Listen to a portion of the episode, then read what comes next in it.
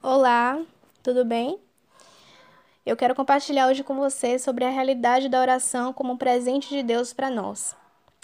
E essa realidade da oração, ela tem muito a ver com a esperança pela volta do nosso Senhor. Na oração eu posso desfrutar dessa esperança. Veja o que Paulo fala em 1 Tessalonicenses, capítulo 5, verso 23. E agora que o Deus da paz os torne santos em todos os aspectos, e que o espírito, a alma e o corpo de vocês sejam mantidos irrepreensíveis até a volta do nosso Senhor Jesus Cristo.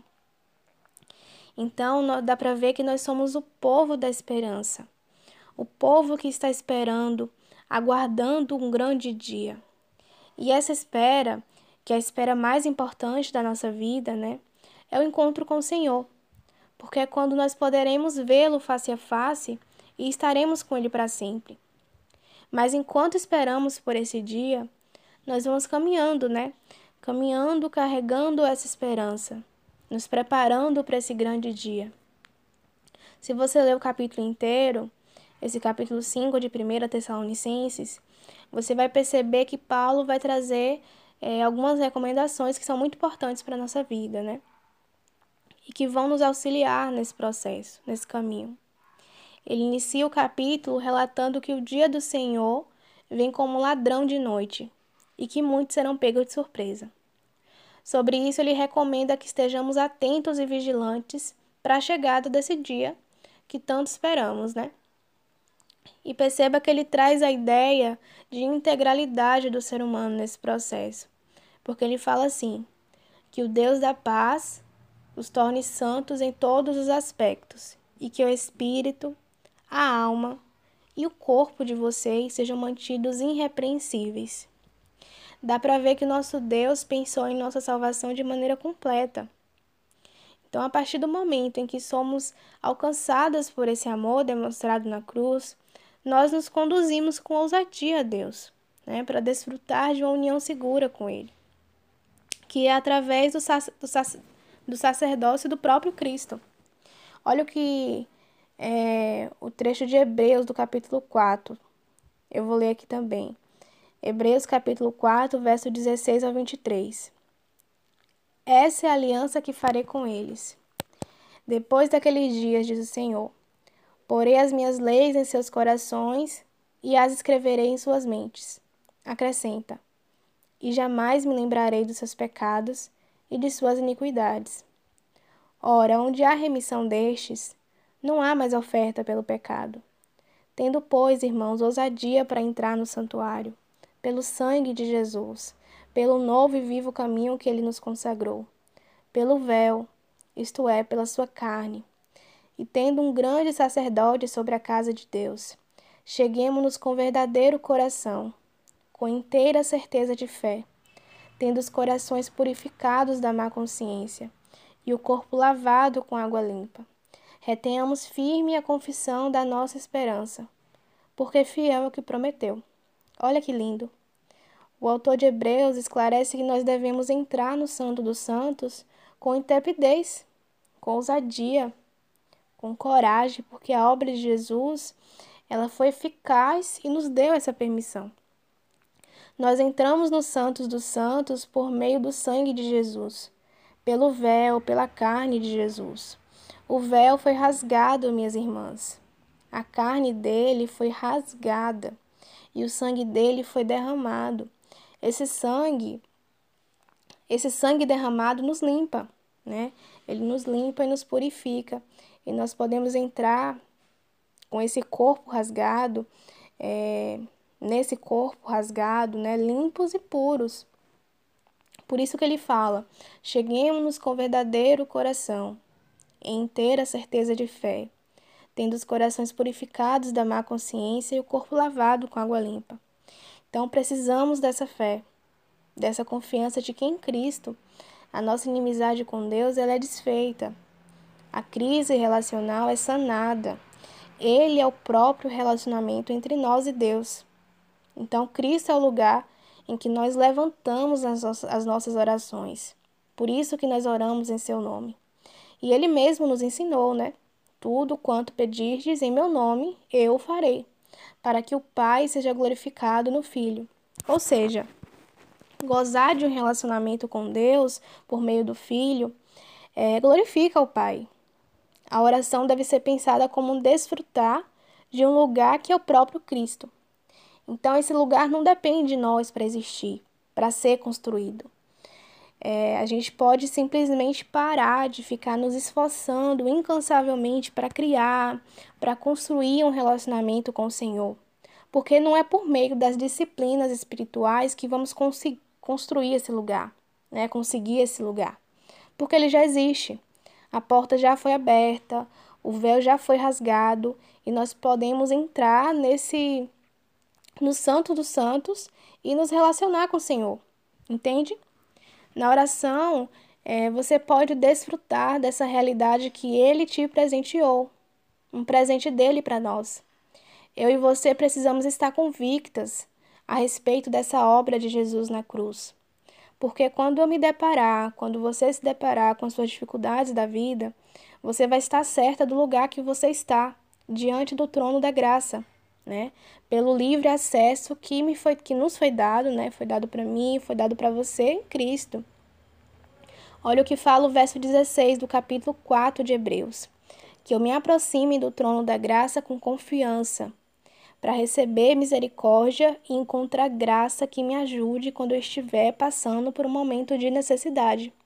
Se não há essa confiança, é necessário arrependimento para que a gente possa moldar os nossos dias baseado no que é verdadeiro. E essa é a verdade. Que em Cristo nós tivemos acesso à graça de termos paz com Deus. Por exemplo, em Romanos, é, Paulo fala isso, né? Romanos 5. Eu vou ler aqui para vocês. Romanos 5, capítulo, é, verso 1 e 2. Tendo sido, pois, justificados pela fé, temos paz com Deus por meio do Senhor Jesus Cristo, por meio de quem obtivemos acesso pela fé a esta graça, na qual agora estamos firmes, e nos gloriamos na esperança da glória de Deus. E o próprio Jesus havia falado sobre isso de, de maneira muito clara, no verso 16 do capítulo 14 de João também. Eu sou o caminho, a verdade e a vida. Ninguém vem ao Pai senão por mim. Então, a partir desse fundamento, é, as nossas orações, ela deixa de ser uma tentativa de acessar a Deus, né? E passa a ser um exercício de fé. Um exercício de fé na eficácia do sacrifício de Cristo. Então, quanto mais eu oro nessa perspectiva, mais a confiança e mais confiança e paz são formadas em mim. E eu deixo de ser é, e deixam de ser apenas sentimentos, né? Sentimentos no momento de um devocional.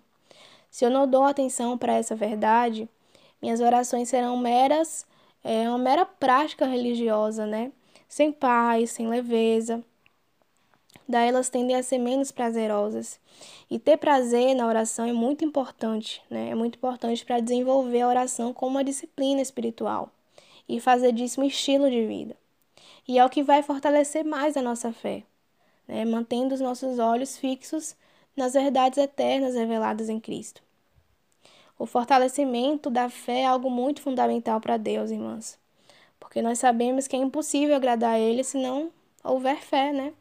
Porque por isso a importância da oração. Porque é através dela que nós podemos exercitar essa fé.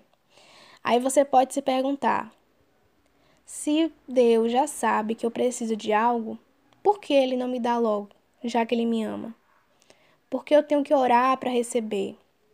Olha, eu tenho certeza de que ele tem todo o interesse em te ver exercitando e desenvolvendo a sua fé. Na verdade, é exatamente a fé que faz com que eu e você sejamos transformadas à imagem do Cristo. Como eu posso encarar verdades que eu não consigo crer? Você pode encarar verdades que você não consegue crer? E então, depois de ouvir tudo isso, como é que a gente pode colocar em prática, né?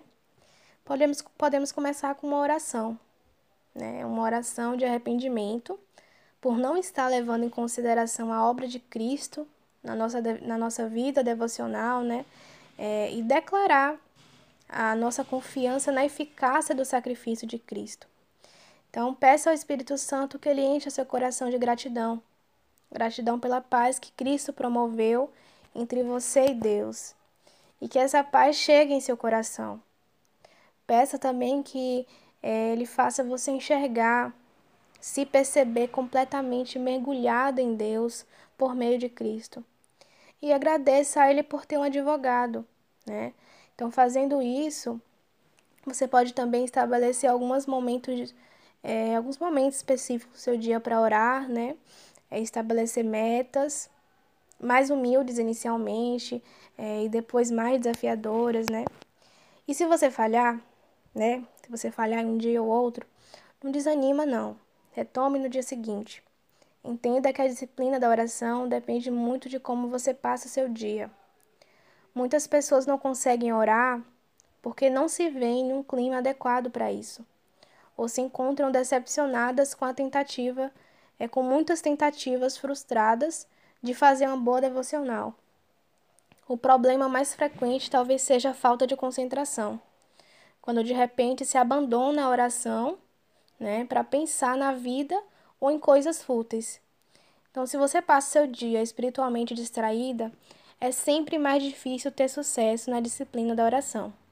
Mas se você passa o dia com sua mente nas coisas do alto, meditando na palavra, ouvindo o Espírito, é, e cantando ao Senhor, a tendência é que seu tempo de oração, é, seu tempo de oração no secreto, né, ele se torne algo bem mais fácil para você.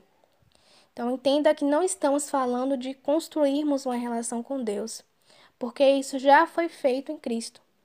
Mas estamos falando de desfrutar cada dia mais desse lugar, desenvolvendo a oração como estilo de vida. E aí, é, para um crescimento de fé, né, de fé em fé, porque o justo, né, o justo viverá pela fé. E então, vamos nessa? Vamos juntas nessa?